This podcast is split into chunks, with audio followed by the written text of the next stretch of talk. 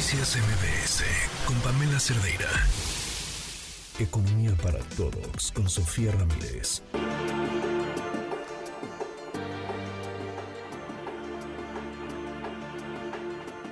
Fíjense que Sofía trae un tema súper interesante el día de hoy que tiene que ver con el capital humano. Uno cuando habla acerca de la oportunidad de, trabajo, eh, pensaría que es muy fácil, ¿no? Es decir, abro espacios para que la gente venga y trabaje y entonces lo que hace falta es trabajo y trabajos bien pagados y ahí están. Pero, pero, pero no es tan sencillo, eh, sobre todo cuando aquello que se busca son talentos o capacidades específicas para ciertas industrias y prepararse para estar listo para recibir una industria implica también prepararse para tener a la gente lista y capacitada para trabajar. Y ese es uno de los retos más grandes en el tema del nearshoring. Sofía, ¿cómo estás? Buenas tardes. Buenas tardes, creo que le estás dando la lectura precisa al tema. Todo el mundo está muy contento eh, con las cifras, digamos, del tipo de cambio, digo, salvo estos últimos días que hemos tenido ahí unas fluctuaciones más relacionadas con la política interior de Estados Unidos y con un contexto global que relacionados con la entrada de dólares. Creo que esa sigue sólida, seguirá además, es algo que eh, hemos venido construyendo, insisto, a lo largo de los últimos 40 años de apertura comercial, de un vínculo comercial que se ha ido consolidando primero en los 80 con la firma o la adhesión de México a lo que se denominaba GATT, este esquema por el cual pues se abrían eh, o se ordenaban un, un, poco los flujos, digamos, eh, de inversión, luego con la firma del Tratado de Libre Comercio de América del Norte, el famosísimo TELICAN, y bueno, pues finalmente con eh, primero el conflicto comercial, la guerra comercial que inicia el gobierno de Trump en 2018 contra China, eh, previamente eh, la entrada de China a la OMS y finalmente la firmada la firma del TEMEC en 2020. Entonces, ciertamente la entrada de divisas está garantizada, pero ¿qué pasa con las personas? Pues las personas, uno, respondemos primero que nada a los incentivos. ¿En qué nos están pagando? Y en eso vamos a estar trabajando. Ahorita estamos viendo ciertos desbalances, digamos, en el mercado laboral, en el sentido de que de repente hay profesiones como, eh, digamos, transportistas, ¿no? Los choferes de estos camiones que están teniendo una alta demanda y que muchas empresas muy grandes transnacionales en México empiezan a referir que se están quedando sin choferes en México porque se los están llevando pues a Estados Unidos. Es, además sumamente legítimo que si manejas un camión en México y te ofrecen el doble o incluso un poco más en Estados Unidos, pues vayas y te cruces la frontera, porque además no tienes que entrar demasiado en el territorio, basta con que tengas una visa, digamos, para cruce fronterizo. Ese es punto número uno. El mercado crea los incentivos.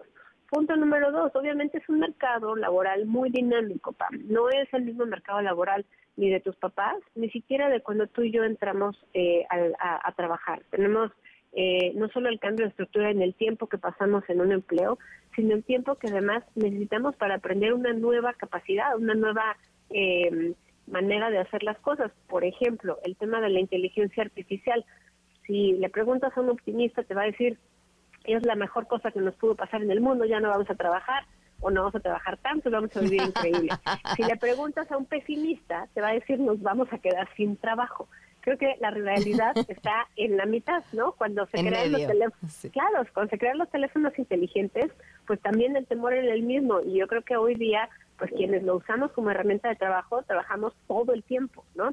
Con la inteligencia artificial es un poco lo mismo. Hay que aprender hacer las preguntas correctas para que te hagan tu trabajo más sencillo, no para que te quiten tu trabajo, sino para que puedas hacer otras cosas y ser, digamos, eh, más eficiente en la asignación de tu tiempo. Pero todo eso toma tiempo. Y fíjate que un ejemplo muy claro del tema es, em, yo no sé si recuerdas, por ahí de 2017, 18, pues había muchas personas mayores que no sabían pedir un Uber. Entonces tú veías a la gente en la calle, gente mayor, pidiéndole a gente más joven, oye, yo me pedí el Uber, ¿no? Eh, hoy día mm. eso ya casi no pasa. Entonces, aplicaciones tan sencillas como puede ser tomar una foto y mandarla para, eh, digamos, simplificar algún trámite, eh, hacer el escaneo cuando alguien quiere sumarse a una empresa como eh, de estos de plataforma para pedir coches, pues ya ni siquiera tiene que ir a la oficina a hacer el trámite. Bueno, para todo eso sirve la tecnología. Y cerrando la eh, participación, PAM, yo creo que hay una parte bien importante en términos de dos cosas. Hay empleos que ya existían, que no se van a acabar, pero tal vez van a empezar a revalorarse más, como tiene todo que ver, eh, todo lo que tiene que ver con el cuidado, cuidado desde la salud, pero también de los niños. Y en el caso de las enfermeras, vemos como en los países del norte global, pues cada vez hay una demanda mayor por eh, este tipo de empleos de personas que cuidan a personas mayores, enfermos o niños. Y al final eso, pues lo que está haciendo es que haya una mayor demanda también por una cierta calidad de ese eh, de ese servicio que se presta. Y pues eso lo que está haciendo es que se aprecie de manera más rápida el trabajo de cuidados, no de manera pareja sin duda, pero también que empiece a haber esta oferta, por ejemplo, de certificaciones de enfermería para que puedan ir a trabajar a Estados Unidos, a Canadá, a Europa, pues enfermeras de Asia, de México, de muchos otros lugares. Entonces hay que estar listos, hay que estar muy flexibles, Pam, en términos de la educación que damos y sobre todo no hay que olvidar lo más básico, porque tú no puedes empezar a construir tan fácilmente una eh, un mercado laboral que sea adaptable, ya no digas a electromovilidad o a la minería de minerales raros o al ensamblaje, eh, yo qué sé, de celdas y baterías solares, sino una parte todavía un poquito más básica como es el pensamiento crítico, el aprender a hacerse mm. las preguntas a uno mismo para entender qué necesitamos eh, eh, responder antes de preguntárselo al chat GPT. Y también necesitamos aprender a eh, comunicarnos y a tener esto que últimamente se pone de moda, que es resiliencia, que no es otra cosa sino resistencia a la frustración, pensamiento flexible y, y manera de resolver las cosas, a, digamos, más allá de lo que se nos ocurre a ti y a mí y poder tener estos diálogos en comunidad. Pareciera que las eh, digamos, capacidades socioemocionales están subvaloradas, pero insisto, la flexibilidad, la sensibilidad a los problemas, la escucha activa, la capacidad de ser original y poder transmitir tus ideas, además de poder eh, leer y entender qué te están preguntando, bueno, esos son los rubros donde tenemos el gran pendiente porque pues una vez más a ningún gobierno le gusta que le digan que su modelo educativo no está funcionando y sí, ciertamente esto no es solamente esta administración, ya habíamos visto cómo eh, con la reforma educativa de 2015 tuvimos grandes afectaciones en la cantidad de niños y niñas que iban a la escuela porque había muchas huelgas, porque había mucho descontento por parte del profesorado. No es fácil, pero tenemos ahorita en la juventud de entre 20 y 30 años a la generación de mexicanas y mexicanos con más años de educación en la historia de todo México, Pam, o sea, más que los papás, más que los abuelos, más que los bisabuelos, pero necesitamos también tener esta apertura y flexibilidad, porque el reto que se viene con los nuevos trabajos del futuro no va a estar fácil.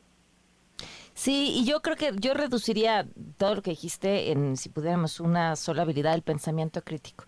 Es el que te da la capacidad de quizá desarrollar todas las demás, ¿no? Y como decías, no es preguntarle a ChatGPT, es incluso poder interpretar por qué ChatGPT te contestó lo que te contestó. Y eso sin pensamiento crítico no lo tienes.